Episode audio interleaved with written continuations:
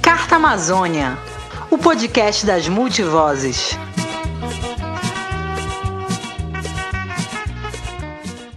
Olá, eu sou Adson Ferreira. E eu sou a Cecília Morim. Está no ar a quinta edição do Carta Amazônia, o seu podcast de política, meio ambiente e modo de vida amazônico. Esse podcast é uma realização do site Carta Amazônia em parceria com o portal Rede Pará, uma plataforma de conteúdo jornalístico aberta à produção independente. E nesta quinta edição, vamos falar sobre os garimpos ilegais na Amazônia.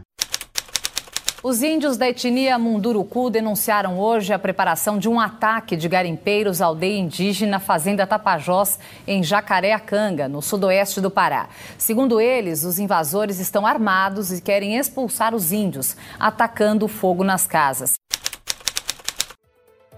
Segundo dados do INPE, Instituto Nacional de Pesquisas Espaciais, 72% de toda a atividade de garimpo realizada na Amazônia entre janeiro e abril de 2020 ocorreu dentro de áreas protegidas, como terras indígenas e unidades de conservação ambiental. Através da análise dos dados de satélite, foi possível constatar que apenas nos primeiros quatro meses de 2020 houve um aumento de 58% no desmatamento provocado por garimpeiros na terra indígena Mudurucu, no Pará. O território é um dos principais alvos de garimpeiros. Uma realidade que também atinge fortemente outra terra indígena da região, o território do povo Yanomami, em Roraima. Com a pandemia, os ataques de garimpeiros a esses dois territórios indígenas aumentaram ainda mais. Na TI Yanomami, as ameaças e intimidações se tornaram parte da rotina. Em junho de 2020, a Associação Utucara, que representa o povo Yanomami, denunciou que grupos de garimpeiros fortemente armados atacaram indígenas em três comunidades da região. Situação semelhante foi vivida pelos indígenas Munduruku. Nos meses de maio e junho deste ano, garimpeiros incendiaram casas de lideranças da aldeia Fazenda Tapajós, em Jacareacanga, no sudoeste do Pará. Os indígenas também relataram um ataque contra um ônibus que levaria lideranças até Brasília, a fim de formalizar as denúncias contra a instalação de garimpos em terras protegidas por lei. A gravidade desses conflitos ganhou tanta repercussão que no dia 18 de junho, os ministros do Supremo Tribunal Federal determinaram a proteção dos povos Mundurucus e Yanomami, a fim de evitar novos massacres. O julgamento durou sete dias e foi uma resposta à solicitação da PIB, Articulação dos Povos Indígenas do Brasil. A entidade exigiu urgência na retirada de invasores dos territórios Munduruku e Yanomami. Na ação, a PIB também pediu garantia da integridade física de todos os indígenas ameaçados nesses locais. E para entender melhor sobre esse assunto, principalmente em relação à luta do povo Munduruku contra o garimpo ilegal, a gente conversa agora com a líder indígena Munduruku, Alessandra Corá. Alessandra, bem-vinda ao Carta Amazônia. Para começar a entrevista, queria que você contasse para a gente como está o conflito entre garimpeiros e indígenas neste momento. Houve alguma mudança em relação à escalada de violência ocorrida no primeiro semestre deste ano? Agora está um pouco calmo, né, depois de todos os conflitos, é, os ataques da Casa da Amareleza, é, o ataque contra os pacíficos. Aqui mesmo no município de Itaituba, por exemplo, eles têm um dilema falar que garimpeiro é, não é bandido, é garimpeiro, é trabalhador, né? E esses ataques a gente veio, veio mostrar que eles são pessoas que estão invadindo, são pessoas conflituosas, são pessoas que incentivam a violência. Né? É, a gente nunca viu, assim, no contexto munduruku, a violência contra os caciques. E agora, por causa do garimpo, por causa da mineração, ela aumentou muito. Ambientalistas e representantes indígenas reagiram ao projeto de lei que pretende regulamentar a mineração e a geração de energia em terras ocupadas por índios. A proposta precisa ser aprovada pelo Congresso.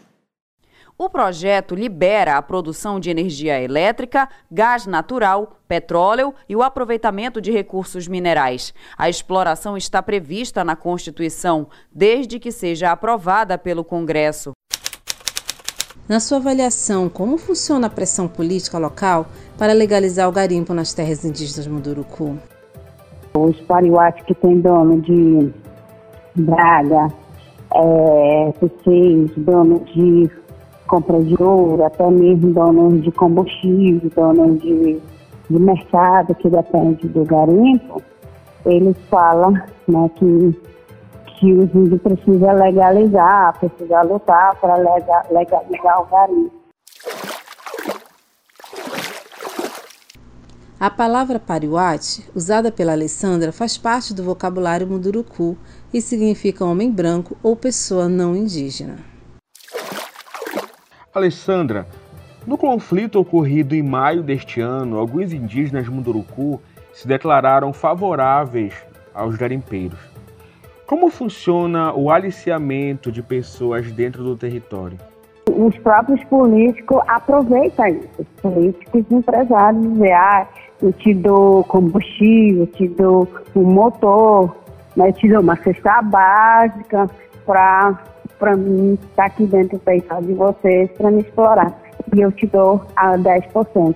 Mas 10% não é nada, praticamente, porque os caras que levam máquina da cidade de Itaituba para ir para Mundurucanga é muito longe. Você tem ideia, de Itaituba para Jacaracanga é quase 400 quilômetros. E de Jacareacanga para as aldeias, uns demora, demora uns dois, três, quatro dias para chegar lá. Então, toda essa demanda custa dinheiro, custa muito dinheiro, porque vai gastar em combustível, combustível é caro, frete que é muito caro. Então, qual é o interesse de entrar dentro do território? Para ganhar aquela, aquele ouro? Ou algo por trás tem, né? Porque gastar tudo isso e tem avião, ter mansão, ter que mais? Ter dono de algo grande, é, vai crescendo de noite por dia, porque não só, só não tem garimpo, tem também tráfico de droga, tráfico de armas, que facilita para entrar dentro do, do território. Conta pra gente como tem sido a luta de vocês contra a mineração ilegal e se o Estado tem oferecido algum tipo de proteção ao povo Munduruku. Até agora a gente não tem proteção. Desde quando iniciou a associação, dizer que precisava de uma associação para trabalhar com as mulheres, ela teve muitos desafios, muitas barreiras. Né? E por causa que ela via outras associações sendo corrompidas. E elas não aceitavam, elas não queriam é, é, ser negociadas pelos garimpeiros. Então foi criado a associação justamente para a demanda das mulheres. Só que as mulheres começaram a crescer porque os caciques viram isso. Os caciques começaram a olhar porque era a única associação que estava no caminho certo e estava fazendo projeto, estava prestando conta.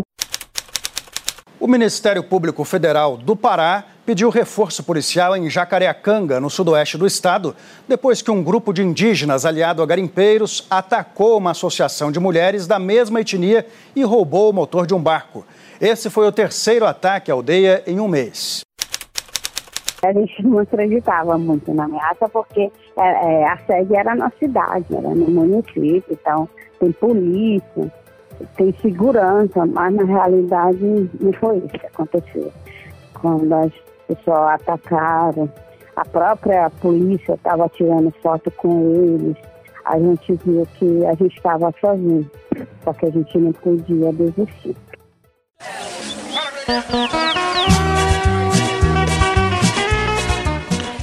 Amazônia, o podcast das multivozes.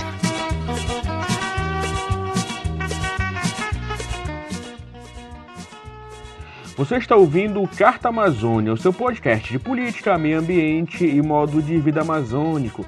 Nesta edição, a gente discute sobre os garimpos ilegais na Amazônia. No bloco anterior, ouvimos a líder indígena Alessandra Corap, que falou sobre os conflitos entre garimpeiros e o povo munduruku. Neste bloco, vamos entender um pouco mais sobre a situação na terra indígena Yanomami. Mas antes disso, a gente conversa com o jornalista Felipe Melo, que traz informações importantes sobre os efeitos do garimpo para a saúde e o meio ambiente. Olá, Felipe, bem-vindo ao Carta Amazônia. Olá, Cecília. Olá, Adson. Assim, então, é, além dos conflitos sociais, o incentivo ao garimpo ilegal promovido pelo governo brasileiro nos últimos dois anos provocou uma enxurrada de mercúrio nos rios amazônicos. Segundo dados do Inventário Nacional de Emissões e Liberações de Mercúrio, entre 2019 e 2020 foram usadas 100 toneladas desse metal para extrair ouro ilegalmente na região. E quais os efeitos disso na natureza e para as pessoas que têm contato com esse metal? Cecília, então é bem complicado, né? porque o mercúrio é um metal neurotóxico, ou seja, afeta o sistema nervoso. Os danos para quem tem contato com ele costumam ser graves e permanentes. O mercúrio pode causar, por exemplo, alterações diretas no sistema nervoso central, gerando problemas de ordem cognitiva e motora, perda de visão além de implicações renais e cardíacas e até no sistema reprodutor. E como não existe controle oficial sobre a quantidade desse metal usada no Brasil, a atividade legal do garimpo, aliada às queimadas e o desmatamento, ampliam a concentração e distribuição de mercúrio de forma intensa, contaminando rios, peixes e quem se alimenta deles. E no caso das comunidades tradicionais afetadas pelos garimpos? Como os órgãos de saúde avaliam o efeito dessa contaminação entre os indígenas e ribeirinhos da Amazônia?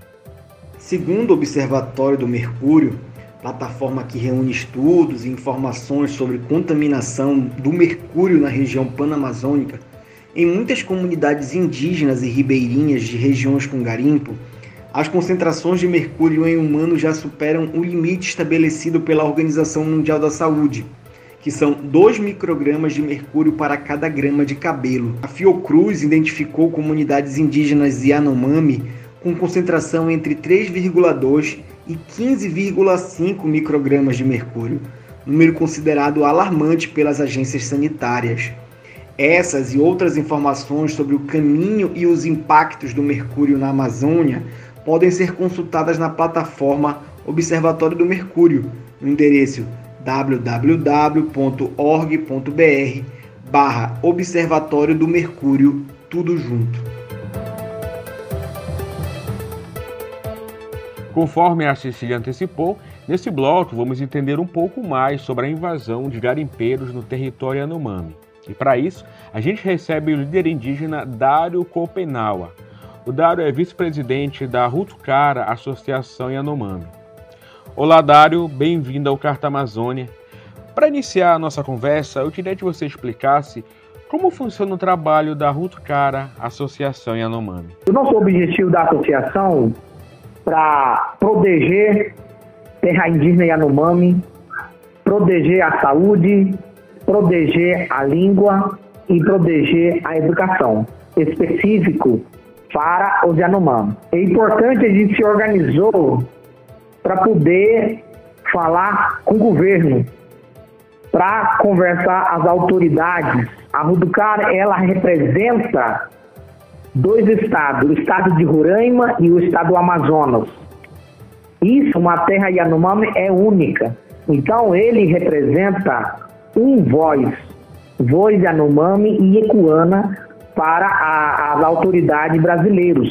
Nós temos 29 mil Yanomami, 372 comunidades. Isso significa nós temos 9 milhões de hectares.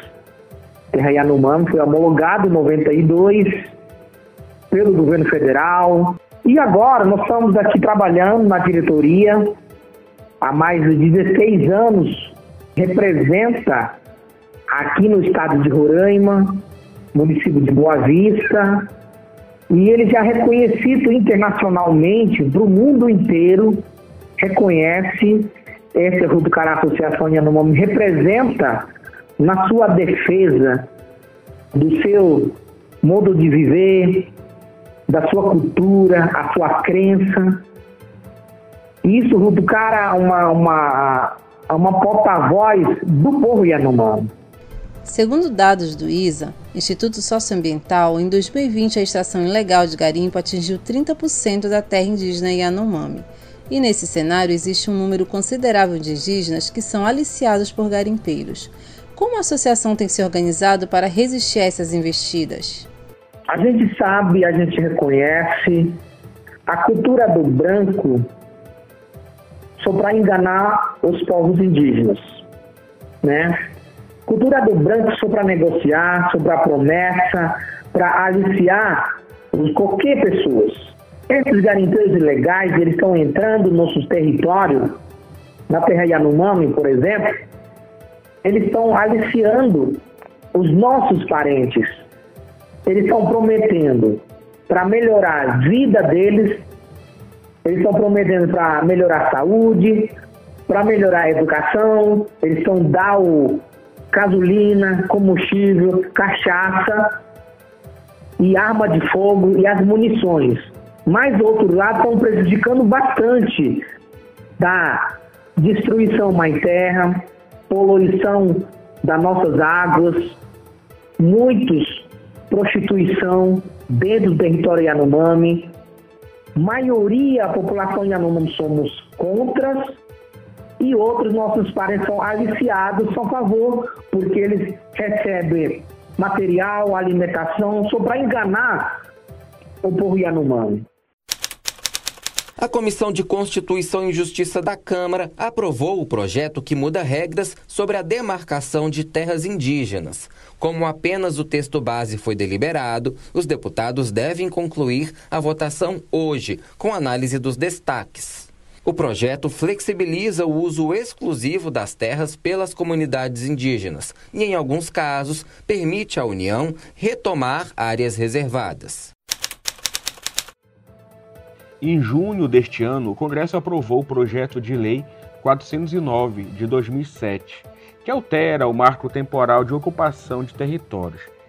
Esse PL retira o usufruto exclusivo das populações indígenas sobre seus territórios. Além disso, tramita na Câmara dos Deputados o projeto de lei 191 de 2020, que altera as regras para mineração em terras indígenas.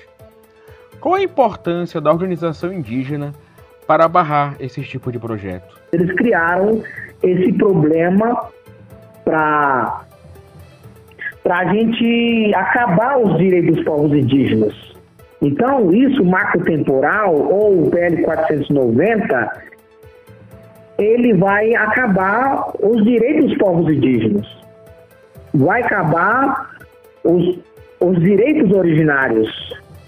Então, isso nós, como povo da floresta, nós, povos indígenas e povo Yanomami, estamos lutando, não queremos acabar os nossos direitos. Queremos viver. Queremos nossa cultura forte, queremos nossa saúde forte, queremos manter a nossa, a, o território viva, sem desmatamento, sem destruição.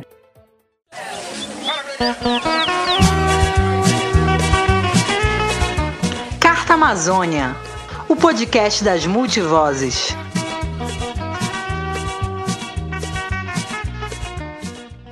E o quinto episódio do Carta Amazônia fica por aqui. Esta edição usou áudios do SBT, TV Globo, TV Cultura e Rádio Jovem Pan. Acompanhe o Carta Amazônia nas redes sociais. Estamos no Facebook, Twitter e no perfil arroba Carta Amazônia. Curta, compartilhe, comente, sugire. Queremos ouvir o seu feedback. Se preferir, pode entrar em contato com a gente através do e-mail cartaamazônia.gmail.com. O podcast Carta Amazônia conta com a direção, montagem e mixagem do Heraldo Paulino, as vinhetas e efeitos sonoros são do Oirã, a produção é da Cecília Morim e Felipe Melo e a edição é minha, Adson Ferreira. Muito obrigado a todos que nos acompanharam nessa jornada e até a próxima edição. Até a próxima.